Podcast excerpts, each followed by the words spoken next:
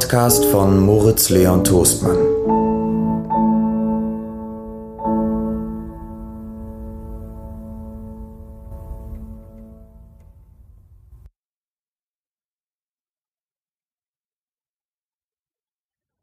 Aus Der Junge im gestreiften Pyjama von John Boyne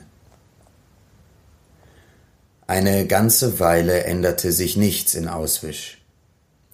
Bruno musste sich weiterhin mit Gretels unfreundlichem Verhalten ihm gegenüber abfinden, wenn sie schlechte Laune hatte, und das kam ziemlich oft vor, weil sie ein hoffnungsloser Fall war. Er sehnte sich weiterhin nach Berlin zurück, auch wenn die Erinnerungen an die Stadt allmählich verblassten. Und entgegen seinem Wunsch waren bald mehrere Wochen vergangen, seit er daran gedacht hatte, den Großeltern noch einen Brief zu schicken, geschweige denn sich hinzusetzen und einen zu schreiben. Die Soldaten kamen und gingen weiterhin jeden Tag und hielten Treffen in Vaters Büro ab, zu dem nach wie vor der Zutritt jederzeit und ausnahmslos verboten war. Oberleutnant Kottler stolzierte immer noch in seinen schwarzen Stiefeln umher, als wäre er der wichtigste Mann auf der ganzen Welt, und wenn er nicht bei Vater war, stand er in der Auffahrt und unterhielt sich mit Gretel, die hysterisch lachte und ihr Haar um die Finger wickelte, oder er flüsterte allein mit Mutter in irgendwelchen Zimmern. Die Dienstboten kamen nach wie vor und wuschen, fegten, kochten, putzten, servierten, räumten ab und hielten den Mund, außer sie wurden angesprochen. Maria räumte nach wie vor meistens Sachen weg und sorgte dafür, dass jedes Kleidungsstück, das Bruno gerade nicht trug, ordentlich zusammengelegt in seinem Schrank lag. Und Pavel, kam nach wie vor jeden Nachmittag zum Kartoffel- und Karottenschälen ins Haus, zog dann sein weißes Jackett an und servierte das Abendessen am Tisch.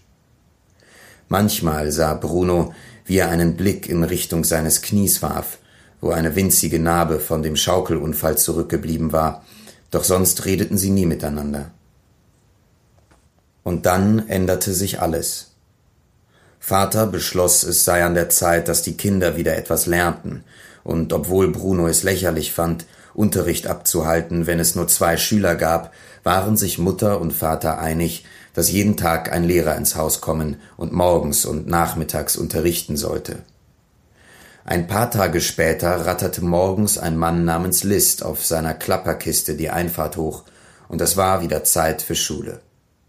Herr List war Bruno ein Rätsel. Obwohl er meistens sehr freundlich war und nie die Hand gegen ihn hob wie sein alter Lehrer in Berlin, lag etwas in seinem Blick, was Bruno als Ärger deutete, der in ihm schwellte und nur darauf wartete, nach außen zu dringen. Besonders gern mochte Herr List Geschichte und Erdkunde, während Bruno Lesen und Kunst bevorzugte. Solche Sachen nützen dir nichts, behauptete der Lehrer. Solide Kenntnisse der Sozialwissenschaften sind in unserer Zeit weitaus wichtiger. In Berlin hat uns Großmutter immer in Stücken auftreten lassen, betonte Bruno. Aber deine Großmutter war nicht deine Lehrerin, oder? fragte Herr List. Sie war deine Großmutter, und hier bin ich dein Lehrer, deswegen wirst du die Sachen lernen, die ich für wichtig befinde, und nicht nur das, was dir gefällt.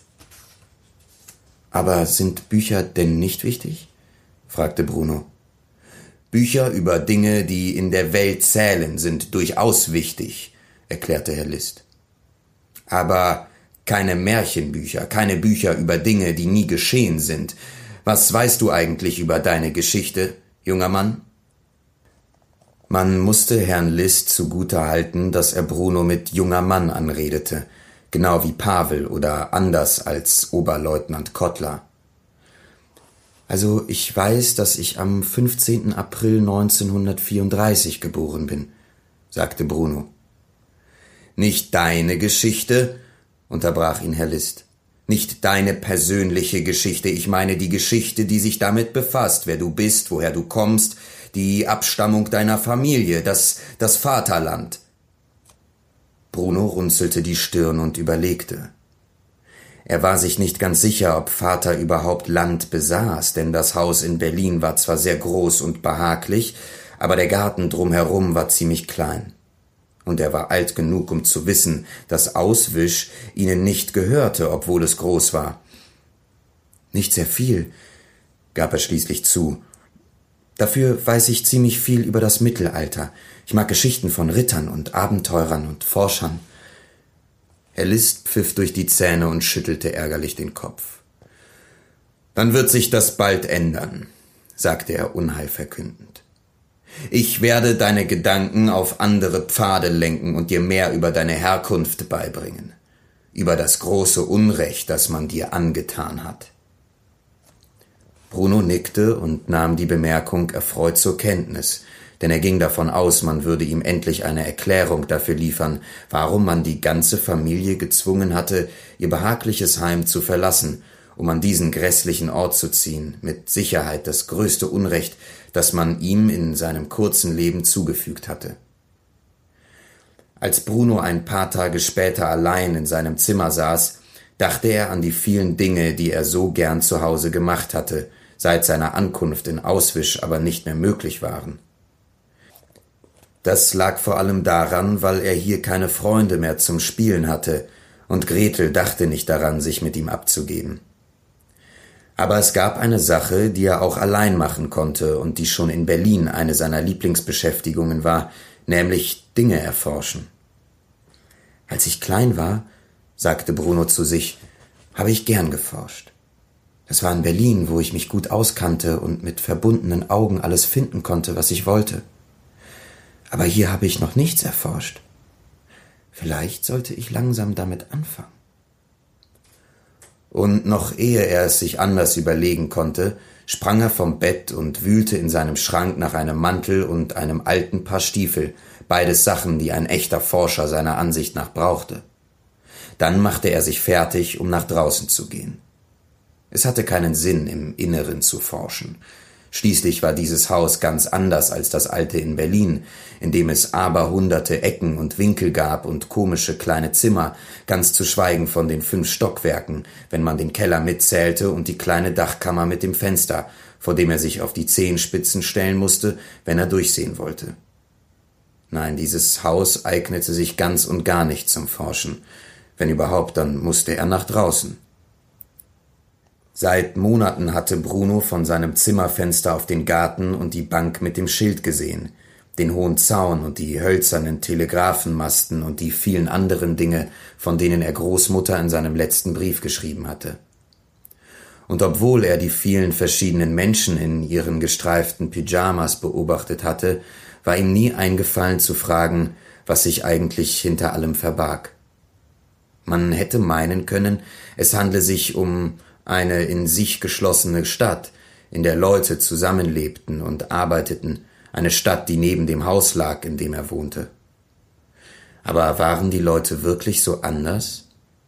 Alle Bewohner in dem Lager trugen die gleichen Sachen, jene gestreiften Anzüge und die dazu passenden gestreiften Stoffmützen. Und alle, die durch sein Haus gingen, ausgenommen Mutter Gretel und er, trugen Uniformen von unterschiedlicher Qualität und Ausführung, dazu Mützen oder Helme und leuchtende rot-schwarze Armbinden, und sie hatten Gewehre bei sich und sahen immer furchtbar streng aus, als wäre alles sehr wichtig und das sollte bloß jedem klar sein. Aber wo genau lag der Unterschied? fragte er sich. Und wer entschied, welche Leute die gestreiften Anzüge und welche Leute die Uniform trugen? Natürlich vermischten sich die beiden Gruppen manchmal. Schon oft hatte er die Leute von seiner Seite des Zauns auf der anderen Seite des Zauns gesehen, und bei genauerem Hinsehen wurde deutlich, dass sie das Kommando führten. Sobald die Soldaten sich näherten, nahmen die Leute in den gestreiften Anzügen Habachtstellung an und fielen dann oft zu Boden, standen manchmal gar nicht mehr auf und mussten weggetragen werden. Schon komisch, dass ich noch nie über diese Leute nachgedacht habe, überlegte Bruno und komisch ist auch, wenn man bedenkt, wie oft die Soldaten dort drüben sind. Selbst Vater hatte er schon oft hinübergehen sehen, dass von der anderen Seite des Zauns nie jemand ins Haus eingeladen wurde. Manchmal, nicht sehr oft, aber manchmal blieben ein paar Soldaten zum Abendessen und dann wurden viele schaumige Getränke serviert. Sobald Gretel und Bruno die letzte Gabel in den Mund geschoben hatten, wurden sie auf ihre Zimmer geschickt, und anschließend wurde es unten sehr laut und alle grölten schreckliche Lieder. Vater und Mutter amüsierten sich offenbar köstlich in der Gesellschaft der Soldaten, das merkte Bruno. aber sie luden nie einen von den Leuten in den gestreiften Anzügen ein. Draußen ging Bruno um das Haus herum zur Rückseite und schaute in seinem Zimmerfenster, das von unten betrachtet gar nicht mehr so hoch wirkte. Vermutlich konnte man herunterspringen, ohne sich sonderlich weh zu tun, überlegte er, auch wenn er sich nicht vorstellen konnte, unter welchen Umständen er so etwas Idiotisches tun sollte. Vielleicht, wenn das Haus brennen würde und er drinnen eingeschlossen wäre, aber selbst dann wäre es riskant. Bruno blickte nach rechts. Im Sonnenlicht schien sich der Zaun endlos zu erstrecken, und das freute ihn, denn das hieß, dass er nicht wusste, wohin der Zaun führte und er daran entlang gehen und es herausfinden konnte. Genau darum ging es schließlich beim Forschen. Herr List hatte ihm eine gute Sache im Geschichtsunterricht beigebracht. Es gab Männer wie Christopher Columbus oder Amerigo Vespucci, Männer mit so abenteuerlichen Geschichten und einem so interessanten Leben, dass Bruno sich in einem Wunsch, später genauso zu werden wie sie, nur bestätigt fühlte. Bevor er jedoch in diese Richtung aufbrach, musste er noch etwas anderes untersuchen, nämlich die Bank. In all den Monaten hatte er sie gesehen, aus der Ferne das Schild betrachtet und sie nur die Bank mit dem Schild genannt. Aber was darauf stand, wusste er immer noch nicht. Er blickte nach rechts und links, ob jemand kam, dann rannte er hin und las mit zusammengekniffenen Augen leise die Worte auf dem kleinen Bronzeschild. Gestiftet anlässlich der Eröffnung des Lagers. Er zögerte. Auswisch, fuhr er fort und stolperte wie immer über den Namen. Juni 1940. Er streckte die Hand aus und berührte es kurz, doch das Metall war sehr kalt und er zog schnell die Finger weg. Dann holte er tief Luft und trat seine Reise an. Bruno versuchte nicht daran zu denken, wie oft die Mutter und Vater gesagt hatten, dass er nicht in diese Richtung gehen, dass er sich weder dem Zaun noch dem Lager nähern durfte und vor allem, dass jegliches Forschen in Auswisch verboten war. Ausnahmslos.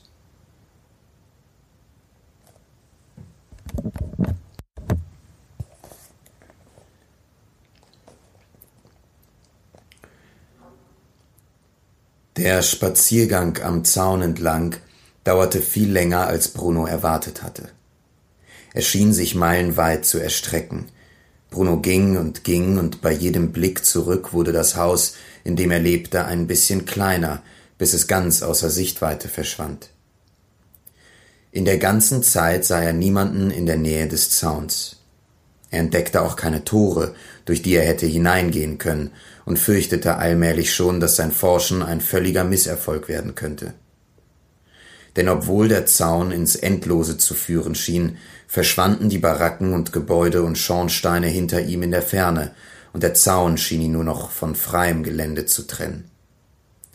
Nachdem er eine gute Stunde gelaufen war und langsam ein bisschen Hunger bekam, sagte er sich, dass er für einen Tag genug geforscht hatte und er vielleicht lieber umkehren sollte.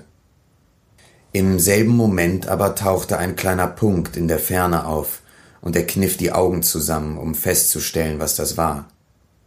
Bruno erinnerte sich an ein Buch, in dem sich ein Mann in der Wüste verirrt hatte, und nachdem er mehrere Tage ohne Nahrung und Wasser hatte auskommen müssen, bildete er sich ein, herrliche Restaurants und gewaltige Brunnen zu sehen, doch sobald er in ihnen essen oder aus ihnen trinken wollte, lösten sie sich in nichts auf, waren nur noch haufenweise Sand. Er überlegte, ob ihm jetzt dasselbe widerfuhr.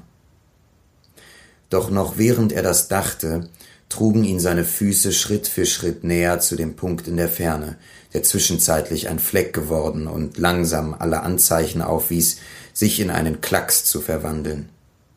Und kurz darauf wurde der Klacks ein Schemen, und als Bruno noch näher kam, sah er, dass das Ding weder ein Punkt noch ein Fleck noch ein Klacks noch ein Schemen war, sondern ein Mensch. Genau genommen war es ein Junge. Aus den vielen Büchern, die Bruno über Forscher gelesen hatte, wusste er, dass man nie vorhersagen konnte, was man eventuell fand. Meistens stießen sie auf etwas Interessantes, das einfach da war, sich um seinen eigenen Kram kümmerte und nur darauf wartete, entdeckt zu werden, wie beispielsweise Amerika. Dann wieder entdeckten sie etwas, das man besser in Ruhe lassen sollte, wie eine tote Maus hinten im Schrank. Der Junge gehörte in die erste Kategorie. Er saß einfach da, kümmerte sich um seinen eigenen Kram und wartete darauf, entdeckt zu werden. Bruno ging langsamer, als er den Punkt sah, der ein Fleck, dann ein Klacks, dann ein Schemen und schließlich ein Junge wurde. Obwohl sie durch einen Zaun getrennt waren, war ihm klar, dass man bei Fremden nie wachsam genug sein konnte und man sich ihnen am besten immer vorsichtig näherte. Er lief also weiter und wenig später sahen sie einander an. Hallo, sagte Bruno.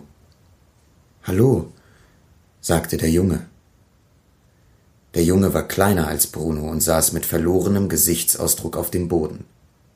Er trug den gleichen gestreiften Anzug, den alle Leute auf jener Seite des Zauns trugen, und eine gestreifte Stoffmütze auf dem Kopf. Er hatte weder Schuhe noch Socken an, und seine Füße waren ziemlich schmutzig. Über dem Ellbogen trug er eine Armbinde mit einem Stern darauf. Als sich Bruno dem Jungen näherte, saß er im Schneidersitz auf dem Boden und starrte den Staub unter sich an. Kurz darauf jedoch blickte er auf und Bruno sah sein Gesicht, und es war ein ziemlich seltsames Gesicht. Die Haut wirkte fast grau, aber es war ein Grau, wie Bruno es noch nie gesehen hatte. Die Augen waren sehr groß, ihre Farbe erinnerte an Karamellbonbons. Das Weiße war sehr weiß, und als der Junge ihn anschaute, sah Bruno in ein paar unsagbar traurige Augen. Für Bruno stand fest, dass er noch nie einen dünneren oder traurigeren Jungen gesehen hatte, dachte sich aber, er sollte lieber mit ihm reden. Ich habe geforscht, sagte er. Wirklich? erwiderte der Junge. Ja, schon seit fast zwei Stunden. Das entsprach streng genommen nicht ganz der Wahrheit. Bruno hatte etwas über eine Stunde geforscht, aber er fand es nicht so schlimm, ein bisschen zu übertreiben. Übertreiben war nicht das gleiche wie Lügen, und es ließ ihn abenteuerlicher erscheinen, als er in Wirklichkeit war. Hast du was gefunden? fragte der Junge. Nicht sehr viel. Gar nichts? Doch, ich hab dich gefunden, sagte Bruno nach einer Weile. Er musterte den Jungen und überlegte, ob er ihn fragen sollte, warum er so traurig aussah, zögerte aber, weil es vielleicht unhöflich war. Er wusste, dass Leute manchmal nicht gern darüber redeten, weshalb sie traurig waren. Manchmal erzählten sie von allein den Grund und hörten dann monatelang nicht mehr auf, darüber zu reden, aber in diesem Fall fand Bruno es ratsam abzuwarten und nichts zu sagen. Er hatte etwas auf seiner Forschungsreise gefunden, und da er jetzt endlich jemanden von der anderen Seite des Zauns vor sich sah, hielt er es für das Beste, die Gelegenheit voll auszunutzen. Er setzte sich auf seiner Seite des Zauns auf den Boden, kreuzte die Beine übereinander wie der kleine Junge und wünschte sich sehnlichst, er hätte Schokolade dabei oder ein Stück Gebäck, das sie teilen könnten. Ich wohne in dem Haus auf dieser Zaunseite, sagte Bruno. Wirklich? Ich habe das Haus einmal von weitem gesehen, aber dich habe ich nicht entdeckt. Hm, mein Zimmer ist im ersten Stock, sagte Bruno. Ich kann von dort über den Zaun sehen. Übrigens, übrigens, ich bin Bruno. Ich bin Schmul, sagte der kleine Junge. Bruno verzog das Gesicht, denn er war nicht sicher, ob er den kleinen Jungen richtig verstanden hatte. Wie heißt du nochmal? fragte er. Schmul, sagte der kleine Junge, als wäre es die natürlichste Sache der Welt. Und wie heißt du nochmal? Bruno, entgegnete ihm Bruno. Den Namen habe ich noch nie gehört, sagte Schmul.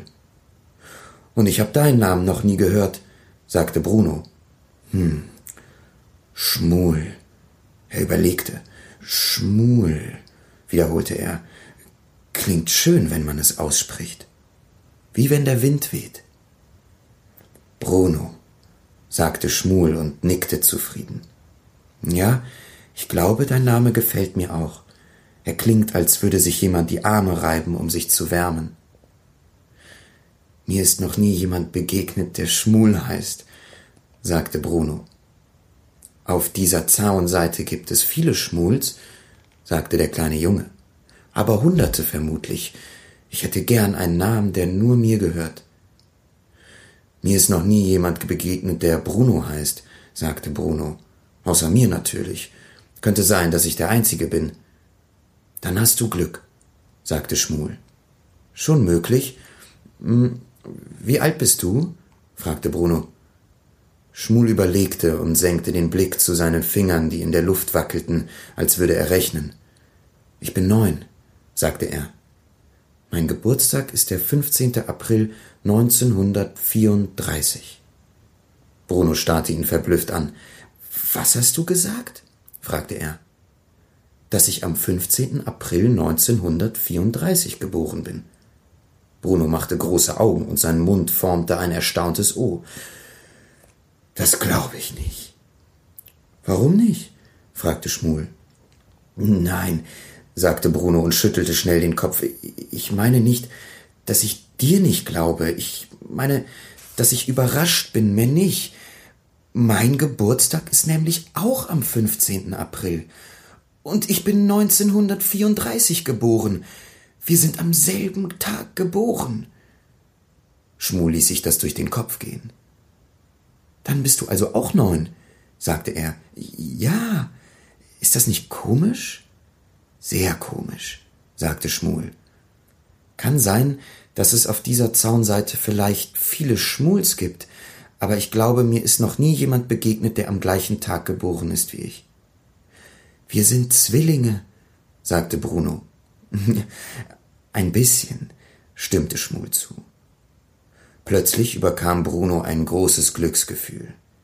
Er sah Karl und Daniel und Martin vor sich, seine drei besten Freunde, und er erinnerte sich, wie viel Spaß sie immer in Berlin gehabt hatten, und gleichzeitig wurde ihm bewusst, wie einsam er in Auswisch war. Hast du viele Freunde? fragte Bruno und neigte den Kopf leicht zur Seite, während er auf die Antwort wartete. Oh ja, sagte Schmul. Na ja, gewissermaßen. Bruno runzelte die Stirn. Er hatte gehofft, Schmul würde vielleicht Nein sagen, weil sie dann doch eine weitere Gemeinsamkeit gehabt hätten. Enge Freunde? fragte er. Nein, nicht sehr eng, sagte Schmul. Aber auf dieser Zaunseite sind wir viele, Jungen in unserem Alter, meine ich. Allerdings streiten wir uns sehr oft. Deswegen komme ich hierher, damit ich allein bin. Wie ungerecht, sagte Bruno. Ich verstehe nicht, warum ich auf dieser Zaunseite bleiben muss, wo ich niemanden zum Reden und niemanden zum Spielen habe, und du hast viele Freunde und spielst wahrscheinlich jeden Tag stundenlang. Darüber muss ich mit Vater reden. Woher kommst du eigentlich? fragte Schmuel, kniff die Augen zusammen und sah Bruno neugierig an. Aus Berlin? Wo ist das? Bruno öffnete den Mund und wollte antworten, merkte aber, dass er sich nicht ganz sicher war. Na, in Deutschland natürlich, antwortete er. Kommst du etwa nicht aus Deutschland? Nein, ich komme aus Polen, sagte Schmul. Bruno wirkte nachdenklich. Und warum sprichst du dann Deutsch? Weil du mich auf Deutsch begrüßt hast, also habe ich auf Deutsch geantwortet. Sprichst du Polnisch? Nein, sagte Bruno und lachte nervös. Ich kenne keinen, der zwei Sprachen spricht, schon gar nicht in unserem Alter. Mama ist Lehrerin in meiner Schule, von ihr habe ich Deutsch gelernt, erklärte Schmul. Sie spricht auch Französisch und Italienisch und Englisch. Sie ist sehr klug. Französisch und Italienisch kann ich noch nicht, aber eines Tages will sie mir Englisch beibringen, weil sie glaubt, ich könnte es brauchen. Polen, sagte Bruno nachdenklich und wägte das Wort auf der Zunge ab. Das ist nicht so schön wie Deutschland, oder? Schmul runzelte die Stirn. Warum nicht? fragte er.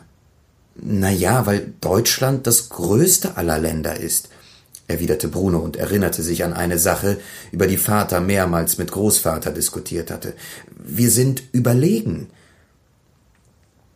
Schmul starrte ihn an, sagte aber nichts, und Bruno verspürte das starke Bedürfnis, das Thema zu wechseln, denn noch während er die Worte gesagt hatte, kamen sie ihm irgendwie falsch vor, und er wollte keinesfalls, dass Schmul ihn für unfreundlich hielt. Wo liegt denn Polen eigentlich? Fragte er nach ein paar schweigsamen Sekunden. In Europa, sagte Schmul. Bruno versuchte sich an die Länder zu entsinnen, die er in der letzten Erdkundestunde bei Herrn List gelernt hatte. Hast du schon von Dänemark gehört? fragte er. Nein, sagte Schmul. Ich glaube, Polen liegt in Dänemark, sagte Bruno. Er war zunehmend verwirrt, obwohl er sich Mühe gab, möglichst klug zu klingen. Das ist nämlich wirklich weit entfernt, fügte er hinzu, um sich selbst zu bestätigen. Schmul starrte ihn kurz an, öffnete und schloss zweimal seinen Mund, als überlegte er sich sorgfältig seine Antwort. Aber hier ist Polen, sagte er schließlich. Wirklich? fragte Bruno. Ja, bestimmt. Und Dänemark ist sowohl von Polen wie von Deutschland ziemlich weit entfernt. Bruno stutzte. Vom Namen her kannte er all diese Länder, aber er konnte sie nur schwer auseinanderhalten. Na schön, sagte er. Ist alles relativ, oder? Also Entfernung meine ich. Er hätte das Thema gern auf sich beruhen lassen, weil er allmählich glaubte, dass er völlig falsch lag, aber insgeheim nahm er sich vor, in Erdkunde künftig besser aufzupassen. Ich bin noch nie in Berlin gewesen, sagte Schmul. Und ich war, glaube ich, noch nie in Polen, bevor ich hierher kam, sagte Bruno, womit er recht hatte. Das heißt, wenn das hier wirklich Polen ist. Ganz bestimmt, sagt doch Schmul ruhig. Auch wenn es kein schöner Teil davon ist. Nein. Wo ich herkomme, ist es viel schöner. Aber bestimmt nicht so schön wie Berlin, sagte Bruno.